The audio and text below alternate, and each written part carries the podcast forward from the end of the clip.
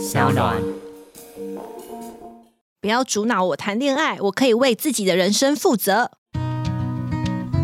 嗨，欢迎来到我的森林，我是很可爱又很可口的海苔熊。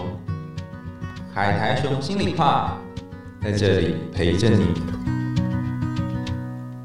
各位听众朋友，大家好，欢迎回到海苔熊心里话，我是海苔熊。在你的人生当中，曾经有感情被父母阻挠的经验吗？就可能国中或高中的时候，你想谈一段恋爱，然后家人就跟你说：“哦，你要等到大学之后才能谈恋爱哦，哈，等到你大学的时候，他说啊，那不毕业再谈好了。”结果搞了半天，当你大学毕业之后，你都不都不会谈恋爱，然后你家人才说：“哎，怎么赶快结婚啊？”这种就是我们的年代常会流传这种呃乡野传奇，就是说一直限制你谈恋爱，但是到最后就要你立刻生出一个男朋友或女朋友，所以这一个就非常。不公平的一种做法，可是也有人就是在这长期的抗争之下，哈，就偷偷摸摸的谈了恋爱。那今天要谈的这个主角呢，她是被称作处女神，是处女神吗？处女神，对，所以她的。爸爸叫做宙斯，是对，就是那个 生了很多孩子的宙斯。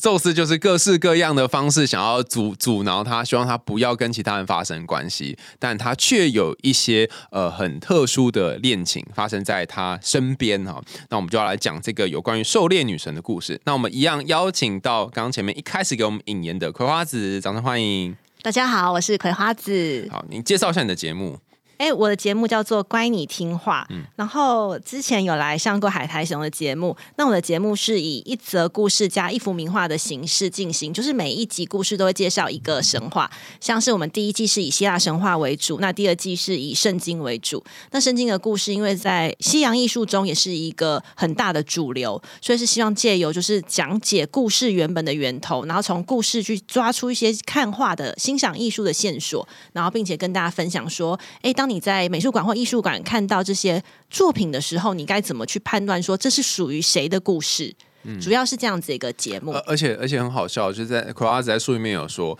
你不一定要变得很会哈，但是你可以假装你去去参观博物馆啊，参观这些艺术展览的时候，说哦，这个是谁谁谁啊，然后你就可以因此变成假文青，假文青，或是就是你有尴尬约会的时候，你也可以去那边，就是借由不断的讲故事，然后来让你的另一半觉得说，哦，你这个人其实还蛮就是学识渊博又蛮有趣的嘛，不错。殊不知你是偷偷买了这本乖你听话，对对对对，就是鄙人就是在去年。十二月底的时候，出了一本新书，叫做《乖你听话：希腊罗马众神篇》。那这一本书呢，主要是汇集，就是我们之前在 Podcast 介绍过的。呃，这本书主要集中在就是神的故事，十四位大神，有十二位奥林帕斯大神，然后还有爱神丘比特跟一个农神叫做克洛诺斯。他们这个以神为主的一个发展出来的绘画还有故事。嗯，而而且我觉得他的他的安排非常好，就是一个神就是。一个章节，因为我我手上有非常多的希腊罗马神话，但是他们就是有时候编排比较混乱，然后又很长，然后 A 又跟 B 神有关，B 又跟 C 神有关，所以觉得很累。但我觉得以一个神当做一个主要的角色，听起来就蛮容易让人家进入状况的。而且你看完整本书之后，发现所有的神都有关系，然后都在这本书都串起来了。嗯，我觉得是一个比较好系统。其实我在。读希腊神话之前也遇到一个问题，就是我觉得好零散，我没有一个主要的系统去把我这把很难记，名字已经够难记了，然后关系又这么混乱，所以我这本书有一个很大的目的，就是希望把这些东西重整起来。嗯，对，所以他在前面有附一张，就是呃人物关系表，然后里面出现的人物，其实在这本书中全部都有提到。嗯，因为其实不止啦，就是在这个故事里面不止希腊罗马神话故事，不止这些角色，但是呃，我觉得可拉神很棒的是，他把这些角色重要的把它摘出来，你就不会觉得哎，呃，到底这个是杂鱼呢，还是主角这样？然后你就很清楚可以看到。但我我我蛮好奇的，就是你说你一开始在做这 podcast，开始在写这个网志的时候，你是因为被一幅画给吸引，对不对？那其实就是所有的所有的一切都要来自于二零一三年几年前，哎，十年前呢。对啊，十年前的一场展览，那时候台北故宫有一个展览叫做《蒙娜丽莎五百年达文西传奇》。那那时候我就想说，哎，公司的前辈就邀我一起去欣赏这个画作嘛。达文西来台湾，哎，怎么不可以不去？不是达文西本人啊，他的画，搞得好像他死而复生这样。对他的画作来台，然后我就站在一幅画面前，我待了很久，完全看不懂这幅画到底想要表达什么。因为那幅画真的很离奇，大家也可以就是想想看，他的那幅画叫做《利达与天鹅》，然后呢，达文西的作品是达文西的作品之一，对，没错。然后呢，她是一个裸女，然后呢，她又很亲密的搂着一只大天鹅，可是呢，他们俩脚边有两个鹅蛋，然后每个鹅蛋破壳而出四颗两四颗鹅蛋，哎两颗两颗啦哦，两颗，然后生出四个小孩。，对，然后生出四个小孩，然后我就觉得这画面很诡异耶，我觉得不单纯啊，为什么一个少女会搂着一个天鹅，然后一副就是鹅爸鹅妈的感觉，在看着自己的宝贝鹅。对，然后我就觉得这在太诡异了。然后我的同事就很快跟我解释说这个故事。然后其实那时候我觉得蛮惊讶的，因为我自己以为我读了不少神话典故，可是我站在这么就是伟大的传世名画前，我不要说连这个画作主题都说不出个所以来。其实我光是这样，连什么呃艺术家的绘画技巧和构图啊都没办法讲，那我要怎么去讨论这个作品的美感？其实从那时候我就开始有一个心，就想说啊，我要好好的来认真的、有系统的把这些东西给整理起来。那也是就是渐渐的，就是后来开了自己的部落格，然后开始有系统的先从就是在西洋艺术中出镜率比较高的名画。或者是故事，然后开始写起，然后久了之后，我就觉得说啊，可以用就是声音的方式来和大家分享，所以才有了自己的 podcast。那我觉得非常幸运的是说，就是这个主题非常非常的小众，然后听的人也很少，但是他就有吸引到一批就是还蛮对这个故事希腊神话故事很始终的人，他们会固定的听。所以其实像这一次三民书局来找我出版新书的时候，我自己很惊讶，因为就是他们的副总编其实就是我的听众之一。哦，嗯，所以就觉得说啊，好像一直以来就是做一些自己有兴趣但不一定有收入的事情，终究有得到一些回馈，我觉得还蛮感人的。我自己觉得蛮感动的。我我也觉得很感动啊，因为我当初找到这个节目的时候，找到你这个关你听话节目的时候，我靠，怎么会有人做这种都没人要听的东西啊？哎、真的，你真的觉得没人要听？哦，对啊，因为我就真的是因为他是就像你说很小众，可是我另外一个念头是觉得好怎么讲，就是好欣慰哦，因为就算是这么小众，或者是听的人没有那么多，但你默默付出，然后累积了很多集，你就会觉得它是一个有点像是宝库的感觉。然后我看到就很像我找到了一个宝藏，然后我会把它推荐给其他朋友的原因，是因为我就觉得，哎，你就无聊的时候听一下，可能二三十分钟，然后就知道一个东西，然后而且你下次也会忘记，所以你可以再回来听。对，就欢迎大家反复收听这样子。对，然后这幅画哦，就是大家在这个《乖你听话：希腊罗马众神篇》这本书里面收录的这一幅是梅尔兹不知道几年到一五七零年的一幅画作。那因为据说达文西的原稿已经易散了，但是没关系，就是这一本书里面收录的这梅尔兹的画作也真是非常的诱人。你就会看到一个裸女，她是站着 S 型的站姿，然后非常的美艳，她那个光影我觉得用的非常好。然后旁边抱了一只天鹅，然后那只天鹅原来就是宙斯化成的天鹅。没错，就是他画成的、嗯，但是你看到这个一开始你不懂这个故事，你就觉得很怪、啊，是想说这是什么人兽交吗？为什么还有四个孩子从就是鹅蛋里面生出来？那你听完这个离奇诡异的故事之后，看到这幅画，你就会想说，哦，原来是这样子啊！没有，我就开始思索这个鹅的头，它是不是有什么神秘的功用？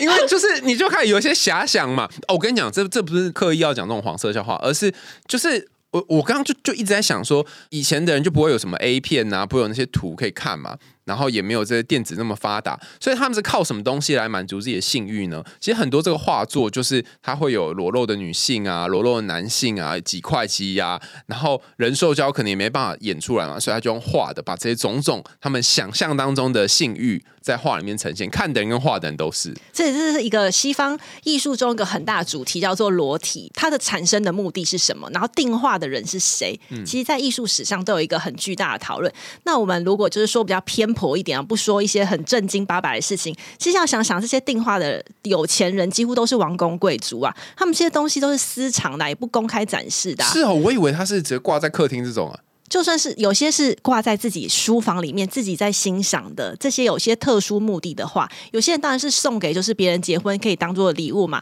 那有些人就是私藏，就是自己来享用的啊、所以他们有时候在画这些美女的时候，他们的脸呐、会去取自于他们的情妇。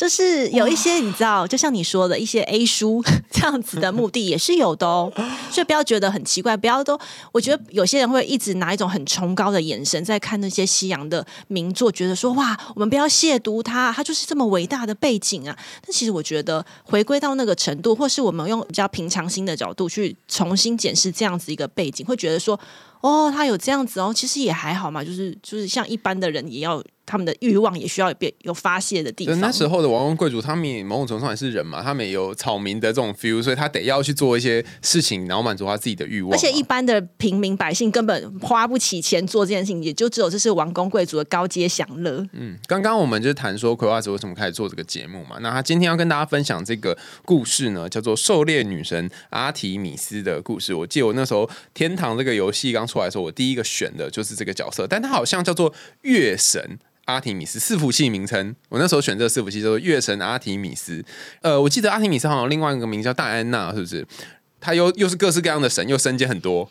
对，其实希腊神话的阿提米斯，他到了罗马时代就对应成罗马神话的戴安娜，所以你说阿提米斯是戴安娜，其实基本上是没有问题的，只是时代上对于它名称上的不同。那其实它的主要神职是保护幼小野兽的狩猎女神，但她也是守护少女的处女神。那她到了神话的后期呢，因为声势浩大，也变成了掌管月亮的月亮女神。我们通常在讲月亮女神的时候，很容易带到就是戴安娜或阿提米斯。那其实原本在希腊神话中，真正的掌管月亮的是另外一个女神，这个我们也许等下节目后面的时候再来讨论。那我们先来讲一下阿提米斯的故事。好，那我们来找一个舒服的位置，然后大家调整呼吸，想象今天是一个非常美妙的弯月挂在空中的晚上，然后有个女神在你旁边要跟你讲故事喽。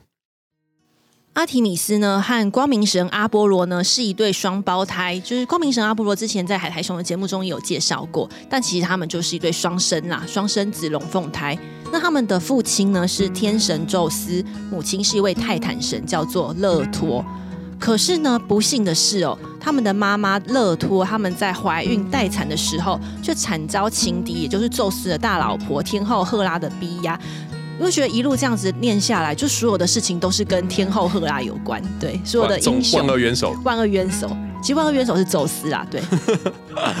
所以他妈妈呢，在生产的过程中是非常的痛苦的，最后在分娩女神的助产之下，才成功的诞生出这一对龙凤胎。那诞生的这个苦痛啊，就刻进了阿提米斯她的性格之中。她知道母亲作为女性，就是一路遭受的折磨，因此当她就是出生成神之后，她就拜托她的父亲，就是宙斯，说她希望她永远可以守贞。然后呢，宙斯也同意她的请求。因此，阿提米斯一开始的时候是和就是成为了处女神，然后并且和呃下神会有三大处女神，分别是智慧女神雅典娜，另外一个是炉灶女神。嗯，何斯提亚就是我们在酒神的时候有提到，就是最后被酒神给挤下去的那个，对，挤下去的那位女神。对，那这三位女神呢，就是希腊神话中三大处女神，然后会保护少女的贞洁，还有妇女的生育。那既然阿提米斯她就发誓说好，此生只当处女神，因此对于任何毁及她亲欲的雄性生物，她绝对不会宽待哦。我觉得她有时候甚至到一种反应过激、反应过度的程度。例如有一次，就是有一个叫做。阿克泰翁这样子的猎人，他就是一个虽小倒霉鬼，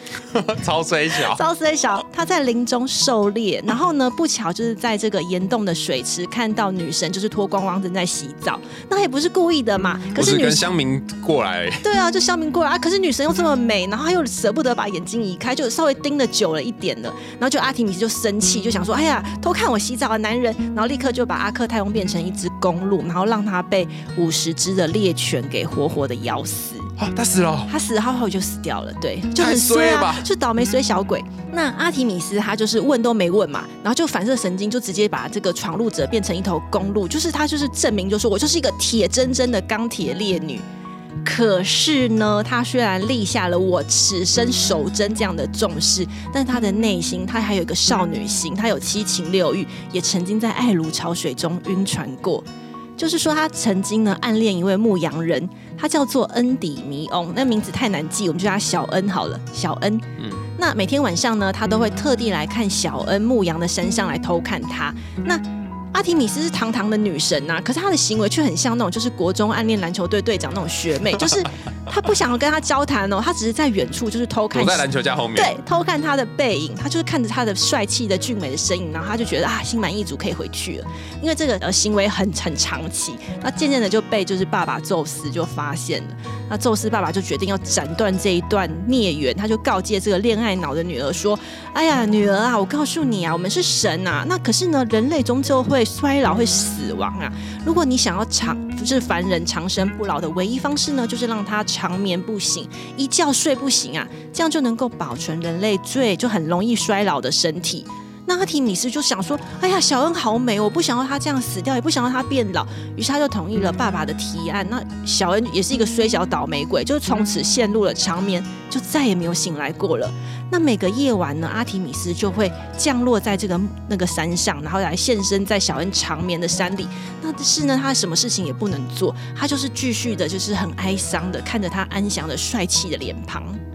天呐，等等，这这不就是恋尸癖的一个概念吗？哎，很像是，我觉得有点像白雪公主，就是昏迷之后，王子也爱她这样子的感觉。可我觉得你在书里面写的很好，就是他真的爱小恩吗？他还是他就爱他的那个样子？我觉得是爱他的样子。如果你真的爱一个人，你会想要跟他有更多的互动。那他永远就是躲在后面，就是观察他，然后不跟他接触，然后就是把他当成一个艺术品一样。所以他最后以这种方式同意，我觉得他就是把他当成一个艺术藏家，再把它收藏。我其实想想，其实蛮变态的。嗯嗯嗯。然后后来宙斯就是把他变成那个雕像，然后就算呃算是什么睡觉的时候的礼物，就让他永远保持他的青春青春帅脸这样子。哦，这是他，这是阿提米斯人生唯一的一段感情吗？其实不是哦，这一段苦情虐恋虽然是以遗憾来收场，但没有唤醒恋爱脑阿提米斯。我觉得他也是个蛮矛盾的人，就是他已经自愿守贞，可是他内心就是还是有很多小剧场。就是当他就是再次恋爱脑发作，他说他要嫁给这个一个男子，叫做。俄里翁其实俄里翁是海王波塞顿的儿子哦，也算是一个神这样子。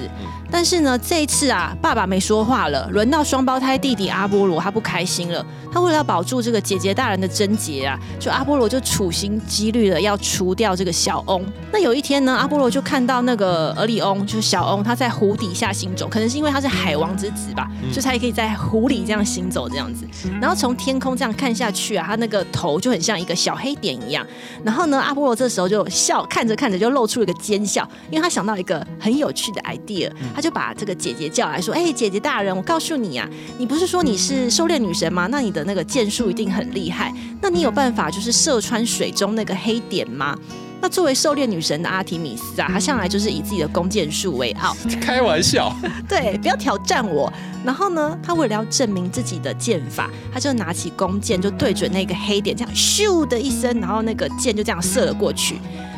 但是当他自信满满去查看射中的目标物的时候，却看见了他的爱爱人，他的阿娜达就头部中箭，然后气绝身亡。对，小翁就是倒在湖里面这样子。那就最心爱的人死在自己的剑下，那心碎又愤怒的阿阿提米斯，他就痛不欲生嘛，他就立刻反过来指责阿波罗弟弟，说是罪魁祸首，然后就放话说，我再也不想要看到你。那之后呢，就是无论阿波罗怎么追赶姐姐大人啊，想和他道歉啊，修补关系啊，那阿提米斯最后就是总是在他到达前的那一刻就会提早离开，这就是希腊神话中关于太阳和月亮不会同时出现在天空中的原因。哦，姐弟感情就因此不好，这样对。哦，原来是这样子啊！那阿提米斯不会很痛苦吗？很难过，很痛苦啊！然后呢，我们回头来说一下，就是我们刚刚有说到，他第一个初恋对象就是小恩，对，是被呃。冷冻嘛？那这个第二任呢？小欧呢？他的猎犬啊，知道他的主人就是死了之后，他就是不吃饭也不喝水，然后就整天吹狗螺、吹高雷这样子叫一直叫，然后呢叫的就是全天大人都知道说啊，这只小可爱好小动物好可怜哦。然后呢，就没想到几天之后就随着它的主人就死去了。那这个惨剧呢，被宙斯看在眼里，就是不生唏嘘啊。于是他就收了这个小翁的尸首，把它升到天空去，作为猎户座。就是我们现在天空中猎户座的由来，其实就跟阿提米斯跟俄利翁的故事是有关的。而且呢，他非常非常的人非常好，宙斯哦，他甚至把他的猎犬，就是那一只垂高雷的那一只猎犬哦，一起升上天空，化成大犬座，陪伴在猎户座的身旁。而且他甚至会。怕这只大犬座寂寞，甚至帮他找一个小伙伴叫小犬座。我是都觉得宙斯应该是狗派吧，就为什么不是大猫座跟小猫座？对啊，对他们非常好，就是怕他寂寞，会帮他找了一个小犬座。而且不止如此，他知道这对就是猎人跟猎犬喜欢打猎，然后甚至在旁边放了一只小小的星座，叫做天兔座，就是放了一只小兔子让他们去打猎。不觉得就是两个人就是差别待遇很多吗？对啊，就是第一任，第一任就只在那边睡觉，然后第二任有这么多好的好康的，在身上星座哎，就鸡犬升天呢。嗯嗯，但总总之就是他跟这一个叫小翁的人就也没有办法后续有任何关系，没有发展，所以他就是从头到尾就是维持他处女神的身份。对，那我们刚有提到，他其实还有一个另外一个身份是月亮女神嘛，这边没有提到。其实希腊神话中真正掌管月亮的女神叫做塞勒涅。然后她是正港太阳神，叫做赫利俄斯的姐妹。哎，这个塞勒念念起来怎么有点像是那个酒神的那一位妈妈？是不是？因为我看那个月亮女神就是阿提米斯，她的头上是有一个圆圆的月亮，她跟那个月光仙子也很像。对，没错，我觉得月光水手月光就是取就是取材于希腊古呃古典艺术中关于阿提米斯的描绘。因为当我们在古典绘画中或是雕塑中看到阿提米斯的出现，它有一个决定性的标志，就是它头上总是会有一个呃弦月是它的标志。所以你在美术馆、博物馆看到一个女女孩子头上有弦月，她就是阿提米斯，这是唯一可以辨认的方式。对，啊，你说她原本原本那那个旧女神叫做塞勒涅，对，塞勒涅其实她才是真正掌管月亮的女神。然后她每个晚上呢，都会驾驶银色的月车，然后飞驰在星空中，然后和她的哥哥，就是真正的呃太阳神赫利俄斯来轮班。怎么太阳神也被取代是怎么回事？对，这个就是等一下我要说的，没错，赫利俄斯轮班来形成昼夜交替。其实真正日月交替的原因，并不是因为阿波罗要不断的在跟他姐姐道歉的原因，其实真正是因为真的有真正的神，他们是用轮班。班制的，而且二十就是一年二十四小时都有一个非常就是奉公守法，像公务员一样，嗯，对，固定的会轮班，对。那只是说，因为我刚刚有说，就是呃，太阳神，然后光明神阿波罗跟他的姐姐就是。呃，狩猎女神，狩猎女神太受欢迎，真的是太受欢迎了。然后呢，再加上阿波罗，他有一个阳光型男这样子的男神形象，就渐渐的取代了原本的日神赫利俄斯，成为太阳神。那他的双胞胎姐妹就是阿提米斯，也连带受贿嘛，就成为白天打猎啊，晚上守夜啊，行程满档这样子。狩猎女神兼月亮女神，其实它是有一个背后的原因在。我们一般人在讲阿提米斯的时候，常常会说她就是月亮女神，其实这是。不对的，就是没有说完整的。其实真正说到阿提米斯，其实她是狩猎女神跟处女神才是她原本的神职，只是后来 A K H 对变成兼职。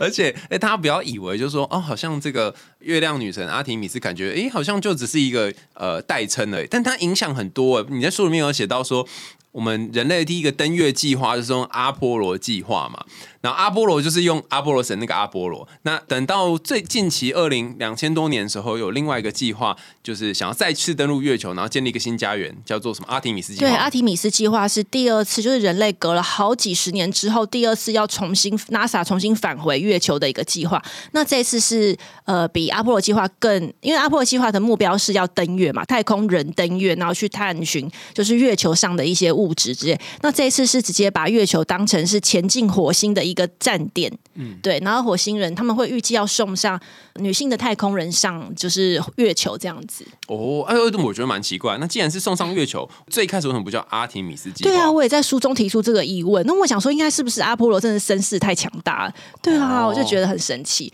可是我我还想要再补充一个，就是说，刚刚有说嘛，就是原本的月亮女神叫做塞勒涅，然后因为她后来的神职就被阿提米斯给取代掉了。相对的，等于是塞勒涅的故事呢。全部都套用在这个阿提米斯身上了，所以刚刚他和小恩，就是恩迪米翁，在被呃冰冻的那一个美少年的故事，其实原本的主角第一代女主角其实就是塞勒涅，而且呢，他跟塞勒涅谈恋爱是经过同意的，哈，对他们最后还原版是有同意，原版是有同意的，而且还生下了五十个孩子，哈。对，可是因为最后不是就是他的神职被阿提米斯给取代掉了嘛？那阿提米斯又是处女神嘛？就等于说，好，你不准不准生小孩，那我就把后续生小孩这件事情给卡掉了，变成说我把小恩给冰冻。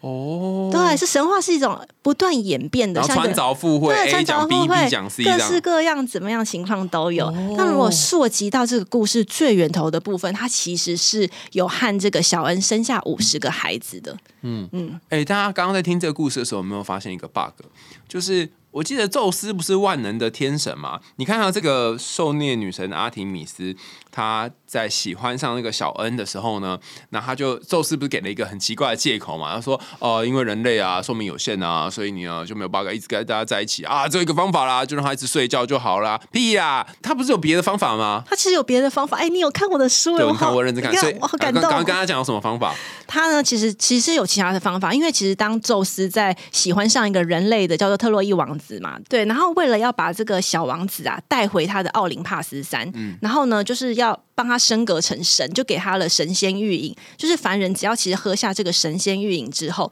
他就可以化身成就是长生不老。其实根本不需要什么冰冻啊。所以其实其实其实想想，其实爸爸只是想要斩断女儿的恋情吧。对啊，所以其实宙斯他有别的方，他特地留一手。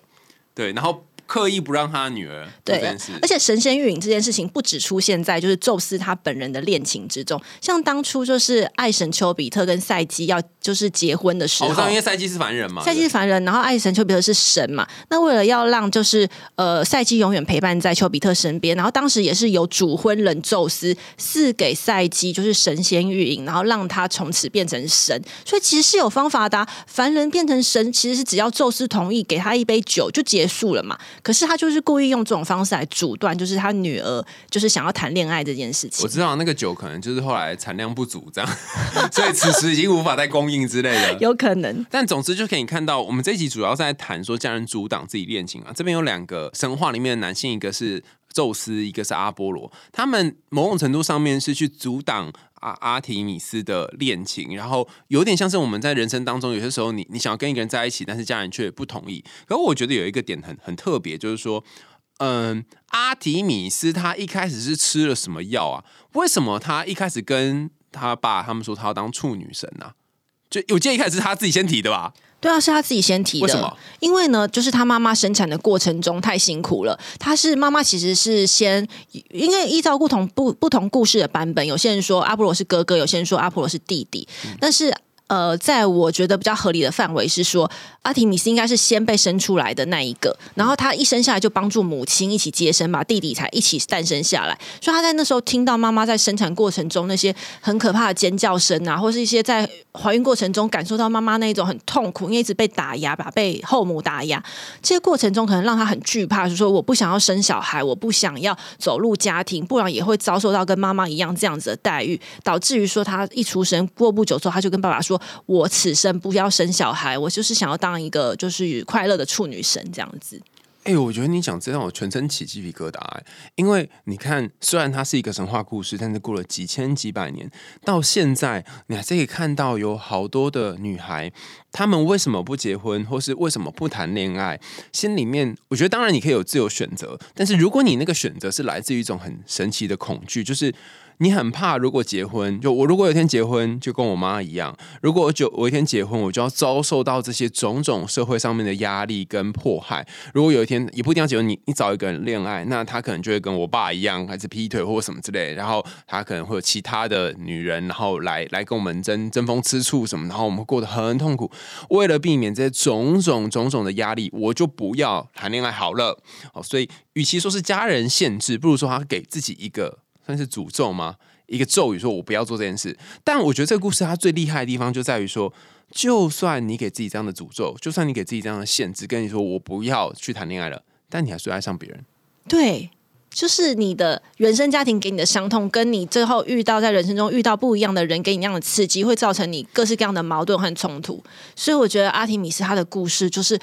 就是现在看你还是觉得很有很强的既视感，就是这样子的原因。对，很奇怪。然后而且。他爱上的是谁呢？他爱上的人也蛮特别的。就第一个那个小恩是牧羊人，对你就可以知道说为什么他不去跟小恩有主动的靠近。一定当然有可能他家人的限制嘛。但我以前都没有谈过恋爱，或者是我以前谈恋爱的时候，我我以前看到我家人是这样恋爱的，然后发生这么多悲惨事，然后我不知道该怎么做，然后甚至是我很害怕开启一段关系，那不如我就在旁边用看的。嗯，所以这个关系也是有一点不太平等，就是我只要。幻想就好，或只要跟他在呃脑袋里面脑嗨就好，我不要再跟他有进一步的联络。所以看起来他跟小恩的恋情就是这种可远观不可亵玩对，那可能是他的初恋，就是第一次接触到恋爱，然后再加上他神职的关系有冲突，他其实在用这种方式处理的时候，其实一方面内心应该也蛮挣扎，说我要不要违背我的神职，还是我，可是我又没有办法阻挡我内心那一股冲动。那他跟那个小翁的恋情是，他为什么喜欢小翁？故事里面也没有讲。其实没有特别说为什么他喜欢小翁诶、好，不过无论如何，你就看到他，他很爱一个人，嗯但最后却杀了他。对，不论是为什么原因哈，就是很衰被别人骗，但是总之他就做了一个杀他的行为。那你可能会想说，是谁杀了他呢？我觉得这一点就是我刚才听你讲的，我也是起鸡皮疙瘩。你觉得凶手是谁？诶、我觉得就是阿波罗诶、你我没有想，我没有想那么深，对，因为你看哦，虽然是阿波罗嘛，对不对？但阿波罗说什么话呢？阿波罗说你一定无法射到，嗯，所以激起了这个狩猎女神的好奇心嘛。因为希腊很多神都会攻，就会都会射箭嘛，丘比特也是嘛，对，激起了他的这个好奇心，所以他就觉得好胜心，对不对？激起他好胜心，他就射了那一个在水里面走那个小翁嘛，对不对？你看哦，不一定是女生啦，男生有时候也会这样，就是我在感情当中，我会好想要赢过对方，我会想要比他厉害，然后在阿提米斯的故事就说我要赢过我哥的或我弟的挑战，但是在这个故事里面，就是他一边要赢过这挑战过程他想要可以驾驭某个人，他在空中射嘛，等于是比那个水面还要高。可是当你在感情当中赢了的时候，反而却输掉了对方这个人，嗯，因为他就他就死了，嗯嗯，然后是什么东西让他做这件事呢？就是，哎，这真的好难讲，就是说，嗯，你可以看到有一些没有结婚，或是选择不谈恋爱，然后或者是他就有举多关关系，然后他觉得说，哦，我这样很好的人，某种程度上面会变成什么企业女强人，然后在担任这个位置的时候。我觉得一方面会，你可以感觉到他们对自己很有事业心，然后不想要被婚姻绑住；但是另外一方，你会看到说，好像他们又认同了某一种用男性或是金钱或是成就来去呃让自己是一个有价值的这种观点，就是他们穿上了那个男性刻板印象中男性的位置，对，然后当那个角色，所以我觉得看起来是呃阿提米斯射射死那个小翁，但实际上是阿提米斯他穿上了阿波罗的衣服，嗯，然后用某种父权的东西来去压迫他，哦神奇的说法，第一次理解。可以，嗯。我觉得阿提米斯他其实也像所有的神一样，他有很多的包袱。哦，对，因为呢，其实我们想说她是狩猎女神，然后她是负责掌管野生动物还有保护幼幼兽的。那她平日的休闲活动，其实在林间打猎。休闲活动休闲活动是在真的在林间打猎，你可以看到她就是很呃飒爽的英姿在林间中穿穿梭。那我觉得很很妙的是，她已经作为一个处女神一个很积极的典范，因为常常在伴随她打猎的还有一个叫做猎女队，其实我都叫她处女狩猎团，听起来像一个邪教的名称，但其实不是，它就是由一群就是宁芙，就是希腊神话中关于仙女啦，仙女的称呼叫做宁芙，那那个善宁，呃，宁静的宁，然后芙蓉的芙，就一个草下面一个夫人的夫，对，宁夫，她其实就是希腊神话中的仙女，出现在山林水泽或是海洋都有，就是比较属于是次等的女神，他们会追随就是呃阿提米斯去做狩猎，那他们呢也是像她一样，非常的向往独立自主，然后自愿的效法阿提米斯，永远守贞。然后对于恋爱呢，其实他们就是像一个小团体一样，会彼此的约束对方说，你不可以谈恋爱哦，你是不是有谈恋爱？我知道去死。去死团嘛，对不对？去死去死团，没错没错。其实有一个代表成员，你一定知道，他其实就是阿波罗的初恋情人达芙妮，就是那哦，个、我知道那个艳女的，对，哎，我们之前那集哎，好像串起来嘞，对。那一集就是讲说他在林间，然后也是遇到一个人，然后后来就他就要变成树嘛，对不对？但他其实是去死去死团，就是处女狩猎团的其中一人，他就是追随阿提米斯的。是哦，是是是，所以他永葆贞洁，然后对于就是阿波罗的追求急剧的拒绝，其实有一个背后的原因，不只是说他因为他被了丘比特射到了千箭，他其实他本身的呃也是他的心中的向往也是这样子啊，就是成为一个独立自主，然后不受男人追求这样子的情况。对，所以其实他还有一个很。就是不知道有没有听众看过那个波西·杰克森的小说，就其中有一集叫做《泰坦魔咒》，那一集其实就是在讲那个处女狩猎团，其实书中好像翻译叫猎女队吧，就是他去营救狩猎女神阿提米斯这样的故事。所以阿提米斯她有自己的包袱在，她有自己的位置，要好好的去做示范，就像天后赫拉一样，她也是需要说给这一群孩子们、这群少女们示范说，各位少女们不要依赖男生，对于男生的要求，我们不一定要他们的爱恋这样子。哦，哎，你刚刚讲这，让我想到一件事情，就是呃，有一些网民们，就网络上面的酸民或者是留言的人，他们都会看到有一些在呃社群上面很活跃的女性主义者，然后哪一天这女性主义者突然结婚了或谈恋爱，他们说：“哼，你不是女性女性主义者吗？你怎么会结婚？你怎么认同这世俗价值？”我觉得这个有点极端，就是说。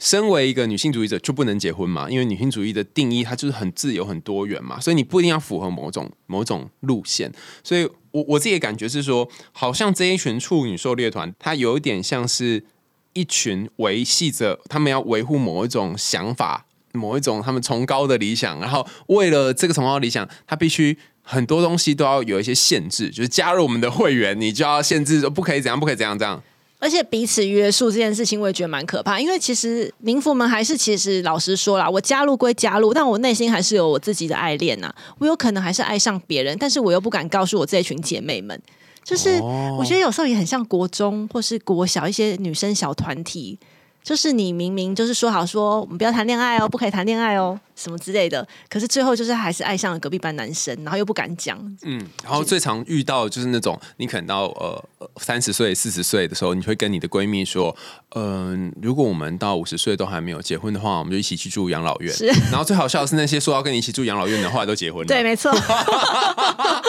就觉得哈是骗人这样。对。所以这这我觉得这很难讲，就是或许我们人生当中有一段时间，你都会。会变成那个处女狩狩猎团当中其中一个，去死去当中其中一个。但有一天，或许你就会。遇到一些人，遇到一些事，然后没有办法，你就是会坠入爱河，就像那个小翁或是小恩一样，就侵入你的人生。然后我觉得也可以对应到，因为刚刚讲到是女生嘛，就女生遇到一个男生，然后他本来是不婚不生，然后不对不谈恋爱的人，可他遇到一个男生就勾动他们的心。但我觉得从宅男，就是刻板印象那个宅男角度上也是如此啊。他们可能在感情当中遇到很多挫折，啊，白被发卡，然后一直当好人，当很久很久很久了，所以有一天他可能就立下一个决定说。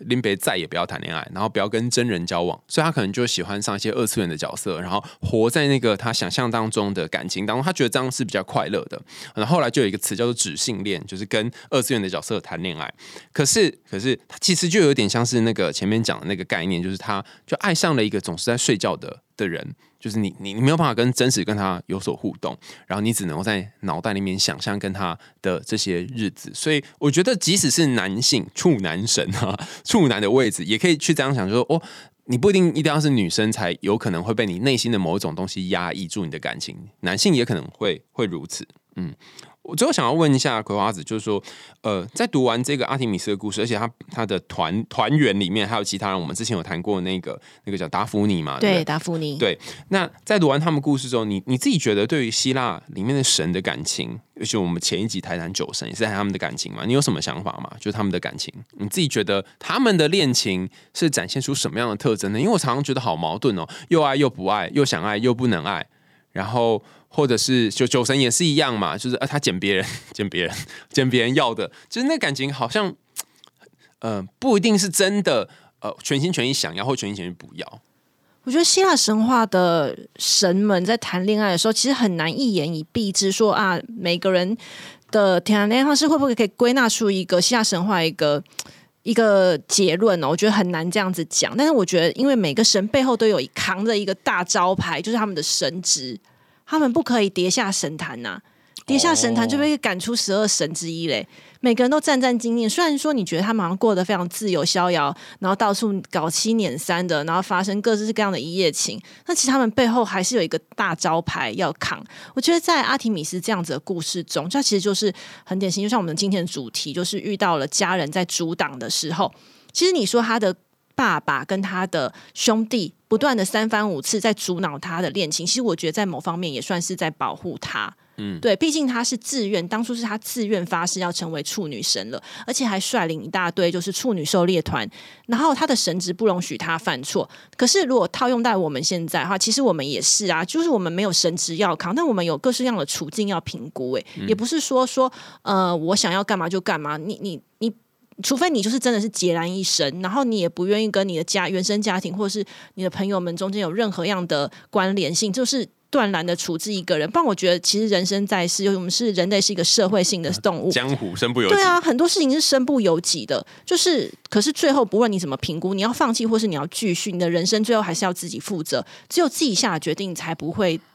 后悔。所以，我觉得如果有一天，当阿提米斯他可以拍桌，大声的跟他爸爸还有跟哥哥大吼说。你们不要再阻挠我谈恋爱了，我可以为我自己的人生负责。然后他也愿意，就是从此跌下神坛，然后放弃他处女神的神子，然后再也没有处女狩猎队要跟随他，也没有人间的少女要信奉他。然后他也就是觉得哇，我不会后悔。那我觉得他他就去做吧。嗯，其实我觉得今天葵花子讲的蛮好，就是这本书就是乖你听话。虽然它里面谈的是许多的希腊神，还有很多名画，但是其实你在自己的人生或恋爱当中，你常常。可以把一个概念放在你心里，就是说，我是不是现在后面正在背着某一个主神的招牌？比方说，我现在背着一个大老婆赫拉的招牌，我背着处女神的招牌，我背着酒神的招牌，我想要很疯狂，然后在流浪。就是你现在背的是这十二主神的什么哪一个神的招牌？然后当你想清楚这后面这个招牌的时候，你也可以想说，我有没有要把这个招牌先卸下来？我是不是暂时先可不要扛他，然后先贬为凡人，然后再唤起他的招牌，就不一定要被一个东西给长期的占据住，你可以活出你自己的人生。那最后想问一下葵花子，我们这本书《乖你听话：希腊罗马众神篇》要在哪里才可以买到呢？现在在博客来、成品、Momo 三名都有上架，那就是呃实体跟网络书店都可以用很方便的方式去取得。对，然后希望这本书呢是可以在译文之路上啊陪伴大家一起嘻嘻哈哈的前进，不会是一本很艰涩、很难读的艺术书。我甚至还有收到一个评论，他说我的书有点太、太、太浅、太轻松、太没有 艺术史脉络了，不够严，就是不够严肃。然后，你想要对，这是我要的。对，你说的没错，这就是我要的东西。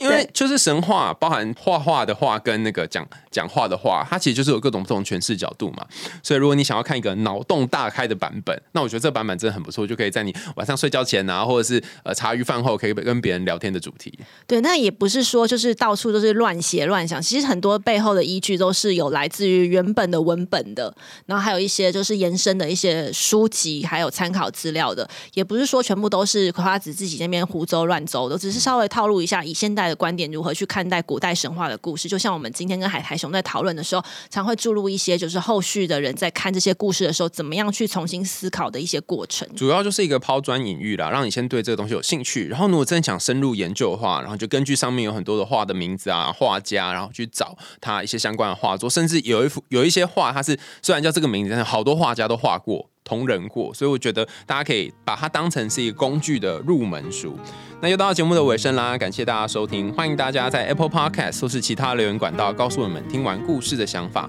那也有很多伙伴跟我留言说他很喜欢听葵花子讲故事。大家除了可以听我们前几集有三次是葵花子来我们节目分享之外，还有就是有跟大家推荐他的节目叫做乖你听话。那他从希腊罗马神话故事，那现在开始讲一些圣经的故事，那后续也会跟大家分享更多有趣的故事。如果你自己有想听的故事，然后你希望海苔熊来跟大家分析跟讨论的话呢，也欢迎大家留言给我哦。呃，我们好了，用心里话，下次见啦，拜拜，拜拜。